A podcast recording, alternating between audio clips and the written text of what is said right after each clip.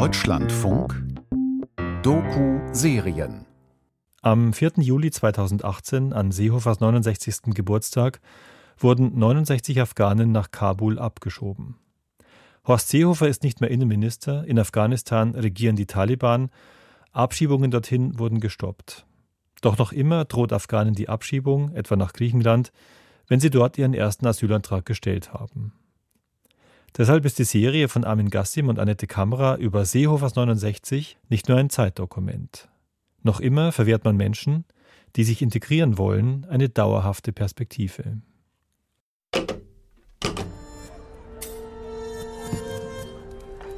Nach dem Brand von Moria im September 2020 erscheint ein Video auf Twitter.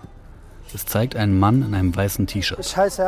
Hinter ihm laufen Menschen umher. Ich komme aus Afghanistan. Ich bin 26 Jahre alt. Wäsche hängt an einem Zaun. Dutzende Zelte stehen durcheinander auf einem Parkplatz. Ich hatte Hauptschulabschluss genommen von staatlicher Berufsschule Lehrtesen und ich hatte auch Ausbildungsvertrag gehabt als Altenpflegerhelferin im Seniorenzentrum Dietenheim. Aber trotzdem, Herr Seehofer in seinen 69. Geburtstag, 69 Afghanische abgeschoben. Ausgerechnet an meinem 69. Geburtstag sind 69 Personen nach Afghanistan zurückgeführt worden. Eine von den 69 bin ich und eine von uns hat sich umgebracht. Das war von mir nicht so bestellt. Und jetzt ich bin mit meiner Frau und meinen Kindern hier. Ja. Das steht also mitten im Schandfleck Europas, dem abgebrannten Flüchtlingscamp Moria, ein 26-jähriger Afghane, der erzählt, dass er vor zwei Jahren aus Deutschland abgeschoben wurde und jetzt nochmal geflüchtet ist. Wenn ich konnte in Afghanistan leben vor zweitem Mal, ich wollte nicht wieder flüchten. Hat einer wie er überhaupt eine Chance, nochmal nach Deutschland zu kommen? Ich schirme vor meiner Tochter, wie ein Vater bin ich, dass ich kann nicht helfen vor meiner Tochter, ja? Wir stoßen auf eine Geschichte, die viel größer ist als die von Abdul. Die für ein System steht, in dem junge Männer, die sich hier ein Leben erarbeitet haben, nicht bleiben dürfen. Ich habe das zunächst mal als große Ungerechtigkeit empfunden, weil er ja schon einen Ausbildungsvertrag bei mir hatte. Und wie wir herausfinden werden, heute wieder zurück in Deutschland sind. Die Regierung hat mich nicht wieder zurück abgeholt. Das hat die Firma hat mich abgeholt.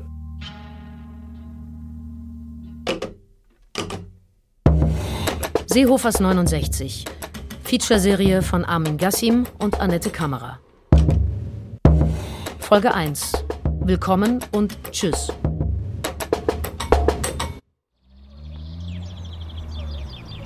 Altenstadt im Allgäu, Bayern. Die Sonne scheint. Elektrische Rasenmäher surren durch die Schniekengärten. Eine Deutschlandflagge weht im Wind. An der Hauptstraße, die durchs Dorf führt, steht ein Haus, das wie ein Fremdkörper wirkt. Das einzige Mehrfamilienhaus hier. Und das einzige ohne Garten. Unscheinbares Haus eigentlich. Weiß, Putz ein bisschen abgeschlagen, ein bisschen nicht gut in Schuss gehalten. In dieses Haus zieht Abdul Azim Sultani im Oktober 2015 ein. Der Abdul, der fünf Jahre später mit Frau und Kind in Moria festsitzen wird. Ich wohnte in einem Gebäude mit anderen Flüchtlingen. Dort waren 30 Flüchtlinge von Afghanistan, von Pakistan und Afrika. Ja? Und ich war in einem kleinen Zimmer und äh, ich konnte dort immer gut Deutsch lernen. Ja. Auch so hat es sich sehr, sehr einbracht. Am Anfang hat er eben gemeint, es ist so schwierig, sie sitzen die ganze Zeit in diesem Haus, also alle, und sie möchten ja irgendwas tun. Im Friedhof irgendwie haben sie was geholfen, Unkraut zu entfernen. Hier in der Nachbarschaft ist er auf einen 90-jährigen alten Mann zugegangen und hat gesagt, er hilft ihm beim Rasenmähen, weil er gesehen hat, wie der sich abmüht an dem Hang. Und dann hat der Mann erst mal gemeint, so, nee, nee, er macht es schon allein, er kommt klar. Und dann irgendwie, Abdul hat nicht locker gelassen und am Schluss hat er ihm den Rasen gemäht. Abdul ist damals 20 Jahre alt. In Afghanistan ging er zum letzten Mal zur Schule, als er zwölf war. Dann flüchtete er in den Iran, nähte dort Taschen. Im Juni 2015 kommt er wie so viele andere über Griechenland und den Balkan nach Deutschland und lernt Sven und Carla kennen, Nachbarn auf der anderen Straßenseite. Wie würdet ihr euer Verhältnis zu Abdul beschreiben? Familiär schon. Mhm. Ja. Freundschaftlich, familiär. Ja. Klar ist auch, kennengelernt haben wir uns natürlich äh, daher, dass wir natürlich auch helfen wollten. Und ähm, von dem her hätte ich auch anderen geholfen. Abdul ist eben zu einem Freund geworden. Ja. In Altenstadt arbeitet Abdul ehrenamtlich in der Jugendhilfe. Er macht ein Praktikum in der Altenpflege und bei einem Handwerker. Er schließt die Berufsschule ab. Äh, ich hatte auch äh, Ausbildungsplatz gefunden äh, im Seniorenzentrum Dietenheim als Altenpflegerhelferin. Und dann, äh, ich hatte auch äh, meinen Hauptschulabschluss fertig gemacht. Auf seinem Abschlusszeugnis steht Bildungssystem und Berufswelt sehr gut, ethisches Handeln und Kommunikation gut, Sozialkunde sehr gut. Das Abschlusszeugnis ist datiert auf den 27. Juli 2018. Abdul selbst wird es nie in der Hand halten. Denn da wird er schon seit drei Wochen in Afghanistan sein. Kurz nach der Abschiebung an Seehofers 69. Geburtstag läuft im Fernsehen ein Interview. Einer der jungen Abgeschobenen, Ahmad Ahmadi, sitzt in Kabul und ringt vor der Kamera mit den Tränen. Er erzählt, dass er sich in Kabul mehr als in Deutschland wie ein Flüchtling fühlt. Sie denken nicht, dass es zurückkommen kann. So, es ist einfach äh, ihnen alles, Wohnung, was sie haben. Einfach gehen sie und müssen sie alles lassen hier und einfach gehen. Ja, innerlich ist es wie äh, halb sterben. Auch Josephine Steiger, Abteilungsleiterin bei der Industrie- und Handelskammer in Augsburg, sieht damals Ahmad Wein. Ein Mann, der in Deutschland fast drei Jahre mit einem unbefristeten Arbeitsvertrag bei einem Krankenfahrdienst gearbeitet hat, dessen Arbeitgeber nicht genügend Mitarbeiter gefunden hatte. Wie er so erniedrigt wurde. Für mich war das so eine Erniedrigung für diesen Menschen abgeschoben zu werden, von der Polizei geholt zu werden, als Straftäter hingestellt zu werden, das war das Schlimmste. Weil da wurde ja nur davon gesprochen, dass die 69, dass das äh, überwiegend Straftäter waren. Ich habe mich geschämt wegen, wegen dass ich bin abgeschoben und Deutschland will mich nicht. Der hat mich abgeschoben, der will mich nicht mehr. So bedeutet das zwischen den Afghanen. Ja, das habe ich mich sehr geschämt. Frau Steiger sagt sich, es muss doch einen Weg zurückgeben für jemanden wie Ahmad und nimmt Kontakt zu ihm auf. Damals ahnt sie noch nicht, wie kompliziert dieser Weg sein wird und wie viele Jahre er dauern wird.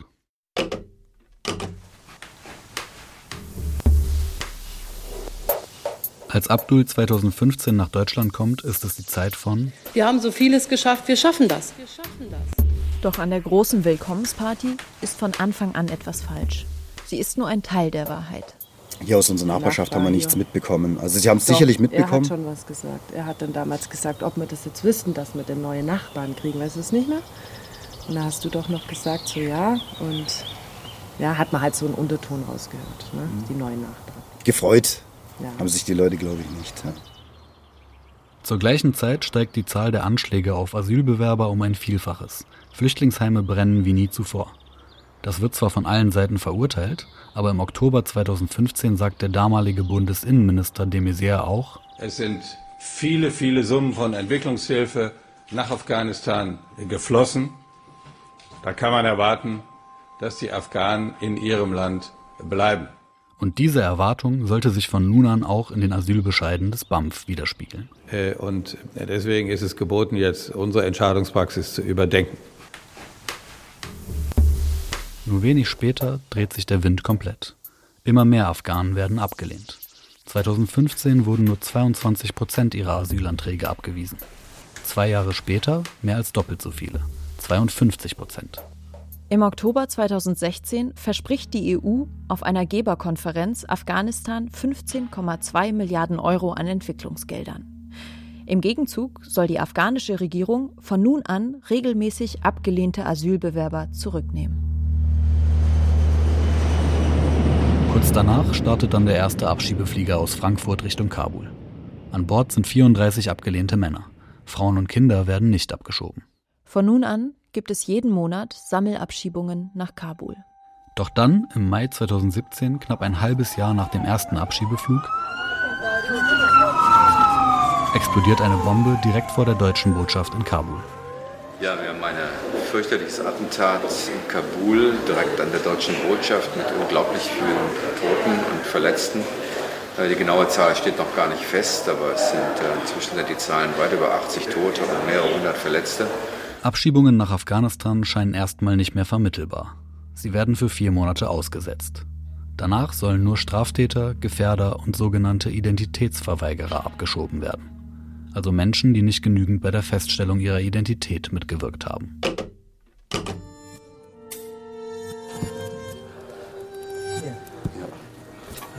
Genau. genau. Frühjahr 2018. Im Bamberger Elektrobetrieb Hund absolviert Amir Jafari ein Praktikum. Damals hätte ich wirklich sehr, sehr Hoffnung. Ich hätte immer mir gedacht, ich schaffe das. Wenn ich will, dann schaffe ich bestimmt das. Amir ist damals 17 Jahre alt und wohnt in einer Wohngruppe für Jugendliche. Ja, ich, ich hatte damals immer Lust auf äh, Lernen, etwas zu lernen. Immer. Als ich in der Jugendwohngruppe war, auch immer der Betreuer hat zu mir gesagt, du sollst mal rausgehen zu den anderen Leuten und in die Stadt gehen warum bist du immer in deinem Zimmer und lernst die ganze Zeit? Ich habe gesagt, ja, ich will das lernen und das brauche ich dann. Ja, also ich habe seit 2015 angefangen, als Deutschlehrer für unbegleitete minderjährige Flüchtlinge zu arbeiten. Janosch Freuding. Und äh, in einer meiner Klassen war Amir. Und ich habe äh, den Amir zwei Jahre gehabt.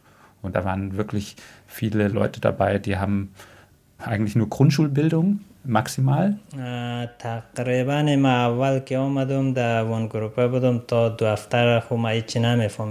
Amir erzählt mir, wie er sich am Anfang die Zahlen beigebracht hat. Er saß alleine am Fluss und hat die Fahrräder gezählt, die vorbeikamen. Damals fühlte er sich wie ein Schwachsinniger. Erst wenn man beginne zu verstehen, sagt er, werde es interessant. Doch als es gerade interessant wird, bekommt Amir in Bamberg einen Brief. Dokument. Ablehnungsbescheid. In dem Asylverfahren des der Amir Jafari ergeht folgende Entscheidung. Erstens, die Flüchtlingseigenschaft wird nicht zuerkannt. Zweitens, der Antrag auf Asylanerkennung wird abgelehnt. Der Antragsteller wird aufgefordert, die Bundesrepublik Deutschland innerhalb von 30 Tagen nach Bekanntgabe dieser Entscheidung zu verlassen.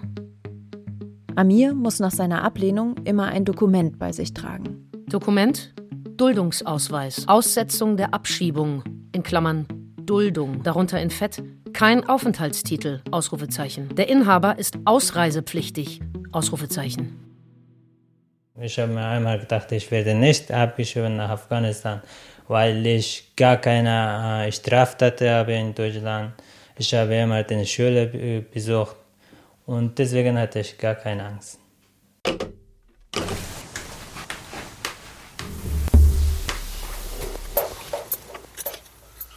Hallo, Salam Basir. Auch Basir Setiri ist 2018 ausreisepflichtig. Nach einem erfolglosen Einspruch geht der 25-Jährige in Revision. Doch das Gericht lehnt ab. Viele haben damals den Eindruck, dass es vor allem vom Glück abhängt, ob ein Afghane Asyl bekommt oder nicht. Und vier Monate nach der Bombe vor der deutschen Botschaft beginnt Deutschland wieder abzuschieben. Damals teilt sich Basir zusammen mit Navid und zwei anderen ein Zimmer im Asylbewerberheim. Sie werden beste Freunde, spielen zusammen im Fußballverein, im Volleyballverein und teilen das gleiche Schicksal. Alle waren sehr glücklich. Sobald wir von Abschiebung irgendwas gehört haben, dann hatte alle Angst. Eine Penta, eine Penta und alle war so alles durcheinander. Weil viele Afghanen hatten Ablehnung, zweite Ablehnung vom Gericht und so war jeder so ein bisschen gestresst. Wo soll ich ähm, gehen? Was soll ich machen? Und so. Basir und Navid gehen in eine Berufsintegrationsklasse im Nachbarort. Basir bekommt außer in Mathematik nur Einsen und am Ende auch einen Ausbildungsplatz als Hotelfachmann. Ich musste im August anfangen. Ich habe immer gesagt, ja, okay, ich habe jetzt einen Ausbildungsvertrag. Alle haben gesagt, du hast ja einen Ausbildungsvertrag bald fängst du mit deiner Ausbildung, die, die können dich nicht abschieben oder die wollen dich nicht abschieben. Es klingt nach einer Erfolgsgeschichte. Wie auch bei Abdul, der ebenfalls im Sommer 2018 einen Ausbildungsvertrag in einem Seniorenheim unterschreibt. Trotz abgelehnten Asylantrags. Mein Rechtsanwalt hat gesagt, jetzt hast du einen Ausbildungsplatz, kannst du ein bisschen ruhig bleiben, ja, und äh, musst du nicht viel Stress haben. Und dann kam sogar noch die Krankenversicherungskarte von ihm. Das weiß ich noch hier, da sind wir hier draußen gestanden. Ja. Da hat er sich gefreut und kam damit und sagt, guck mal Carla, ich habe jetzt hier die Kranken. Und da habe ich auch gesagt, boah, das ist ja ein gutes Zeichen, ne? jetzt hast du hier Krankenversicherung, also wow. Auch Amir bekommt einen Ausbildungsvertrag beim Elektrobetrieb Hund in Bamberg. Naja, ich habe das Gefühl gehabt, durch das Praktikum eine Woche, dass er einfach sich gegenüber den anderen Bewerbern abgesetzt hat. Er hat es einfach besser gemacht.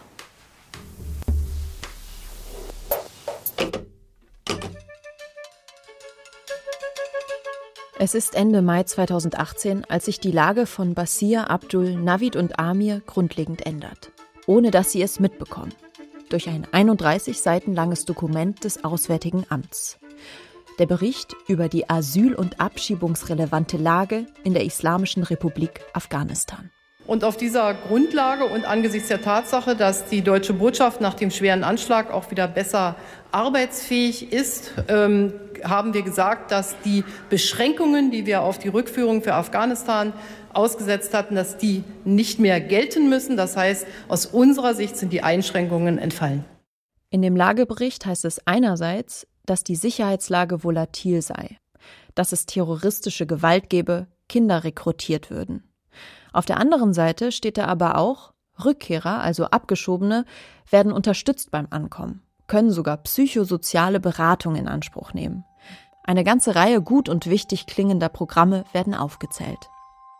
Als wir den internen Bericht lesen, sind wir überrascht. Auf die Frage, ob Abschiebungen nach Afghanistan nun okay sind oder nicht, gibt der Bericht gar keine Antwort. Und so macht jeder daraus, was er will. Die Hilfsorganisation Pro Asyl fordert einen kompletten Abschiebestopp. Die Bundesregierung genau das Gegenteil. Zeitgleich wird Horst Seehofer Bundesinnenminister.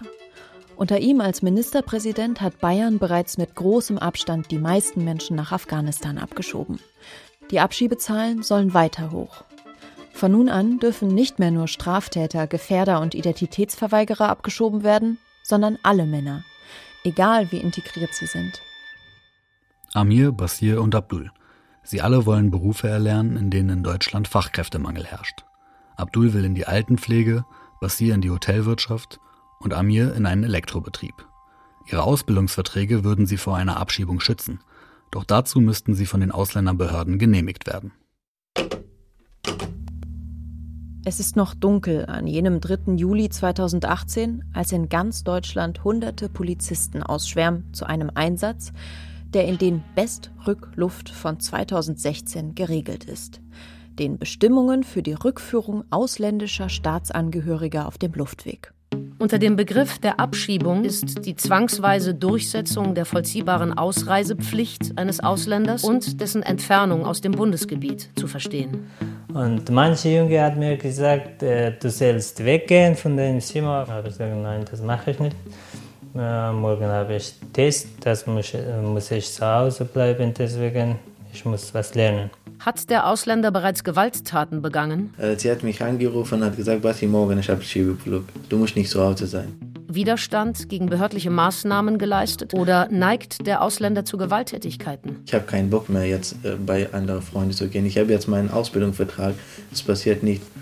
Und dann bin ich geschlafen um 8 Uhr Abend hat sich der Ausländer bereits durch aktiven oder passiven Widerstand einer Rückführungsmaßnahme widersetzt oder ist damit zu rechnen? Bin ich wieder aufgestanden und einfach mit mir so gedacht, ja komm, geh jetzt, bleib nicht zu Hause. Liegen Erkenntnisse vor, dass der Ausländer sich in der Vergangenheit Selbstverletzungen zugefügt hat, um seine Rückführung zu verhindern? Oder ist damit zu rechnen? Ich habe so Navid gesagt, Navid, morgen ich habe Schiebeflug, bitte bleib nicht zu Hause. Sie hat gesagt, kein Problem, ich passe auf. Ja, ungefähr 6.30 Uhr war, dass ich bin in mein Zimmer gekommen und wollte ich vorbereiten für die Schule.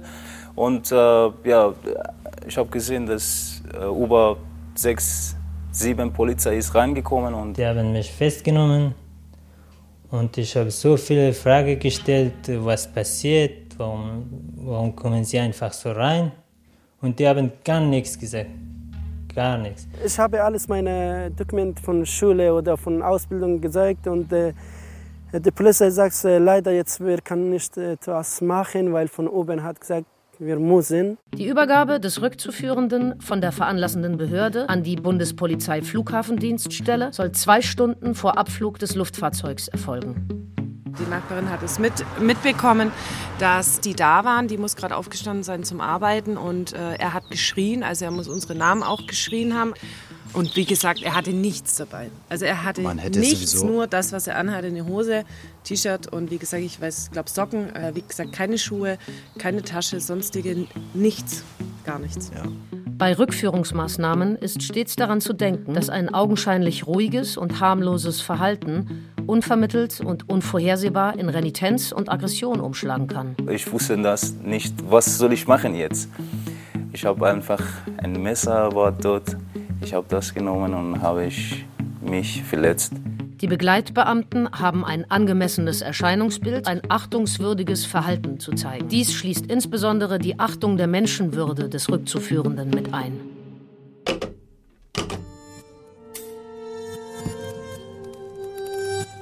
Ja, das war dann so 2017 ging das äh, sehr stark an, dass die ersten eben keine Ausbildungserlaubnis mehr bekommen haben. Josephine Steiger ist 66 Jahre alt und hat quasi ihr ganzes Leben lang bei der Industrie- und Handelskammer in Augsburg gearbeitet. Wir wurden ja alle gebeten, die Betriebe, die Betroffenen selber, die Ehrenamtlichen, wir sollen alles geben, um diese Menschen zu integrieren. Und das haben wir alle gemacht in Gemeinschaftsarbeit. So empfinde ich das. Also vor allem auch die Ausbildungsbetriebe. Und dass jetzt das alles was man über Jahre gewollt hatte, urplötzlich nichts mehr wert ist, das kann man nicht verstehen, das ist widersprüchlich. Innerhalb von fünf Jahren hat sie mit ihrem Team von der IHK Augsburg über 2000 Geflüchtete in Ausbildung gebracht. Das hat nichts mit Wohltätigkeit zu tun, sondern unsere Betriebe haben händeringend Azubis gesucht. Jeder dritte Ausbildungsbetrieb konnte seine Ausbildungsstellen nicht besetzen, jeder zehnte hat keine Bewerbung bekommen. Doch seit immer mehr Afghanen abgelehnt werden, werden auch plötzlich ihre Ausbildungsverträge von den Asylbehörden nicht mehr akzeptiert. Vor allem in Bayern nicht. So ist es auch bei Amir, Abdul und Basir. Sie unterschreiben 2018 zwar auf dem Papier alle ihre Ausbildung, doch das bedeutet nichts. Ich empfinde als, als die größte Ungerechtigkeit, die ich in meinem gesamten Berufsleben und meinen gesamten 66 Lebensjahren erlebt habe. Warum? Weil es auch oft mit Glück zu tun hat, dass ich anerkannt werde, äh, wenn ich aus Afghanistan komme. Die Wurzel liegt eigentlich schon beim Bundesamt für Migration und Flüchtlinge, beim BAMF weil ich manchmal mich schon frage, warum hat der eine eine Anerkennung und der andere hat eine Ablehnung bekommen. Bei Brüdern auch zum Beispiel oder so, wo ich mich wirklich frage, warum hatte der eine Glück und der andere Pech?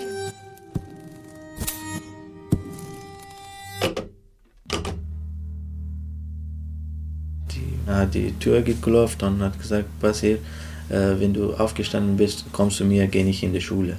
Dann hat sie gesagt, die hm, Polizei war bei euch, sie haben Navid äh, festgenommen und suchen nach dir. Und beim Abendessen kam dann der Anruf. Vielleicht die haben mich einfach so falsch genommen, wie vielleicht die wollten den anderen Junge, deswegen die haben mich genommen und dann deswegen bis 11 Uhr 30 hatte ich Hoffnung. Das war äh, eben eine unbekannte Nummer. Und als ich ihn dann äh, ja, am Telefon hatte, war natürlich äh, geheult, also geweint hat er und äh, war, man hat richtig gemerkt, ja auch ja, geschockt, Verzweiflung. Ähm. Ich habe gedacht, jetzt äh, mein Leben ist vorbei. Das war ein Albtraum für mich, dass ich wieder nach Afghanistan abgeschoben werde. Da ist mir dann auch gleich die Panik und Verzweiflung hochgekommen innerlich, weil ich gemerkt habe, okay, das war's jetzt. Die, das er wird definitiv nach Kabul abgeschoben. Man kann nichts mehr tun für ihn. Ja. Am 3. Juli 2018 um 23.30 Uhr steigen Abdul, Navid und Amir in ein gechartertes Flugzeug. Navids Wunden hat man kurz vorher noch medizinisch versorgt und ihm Beruhigungsmittel gespritzt. Jeder von ihnen hat mindestens einen Bundespolizisten neben sich. 69 Menschen, das ist mit Abstand die größte Sammelabschiebung nach Afghanistan. 69. Das war von mir nicht so bestellt. Sieben Stunden später landen sie in Kabul, in einem Land, in dem Navid und Abdul seit ihrer Kindheit nicht mehr waren. Abdul hat keine Schuhe an, Amir hat lediglich eine kleine Tasche dabei. Navid hat unter Beruhigungsmitteln bis zur Landung durchgeschlafen und wacht jetzt erst langsam auf. Sein bester Freund Basir ist nicht dabei. Er taucht in Deutschland unter. Er wäre die Nummer 70 gewesen. Dann hätte es Seehofers Witz niemals gegeben.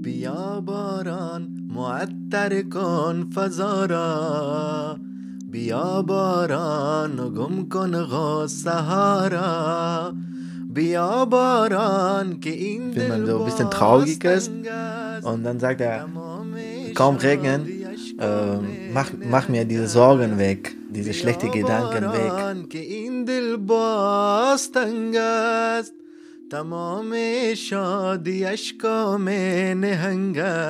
Komm Regen, wasche die Luft rein. Komm Regen, vertreibe die Trauer. Komm Regen, denn dieses Herz ist beengt.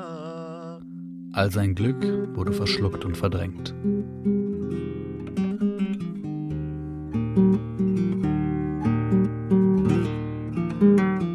Der nächsten Folge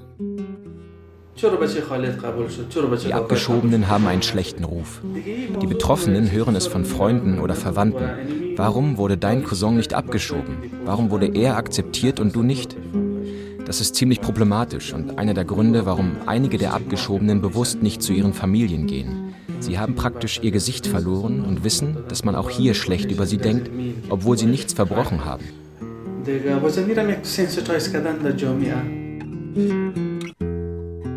Seehofers 69.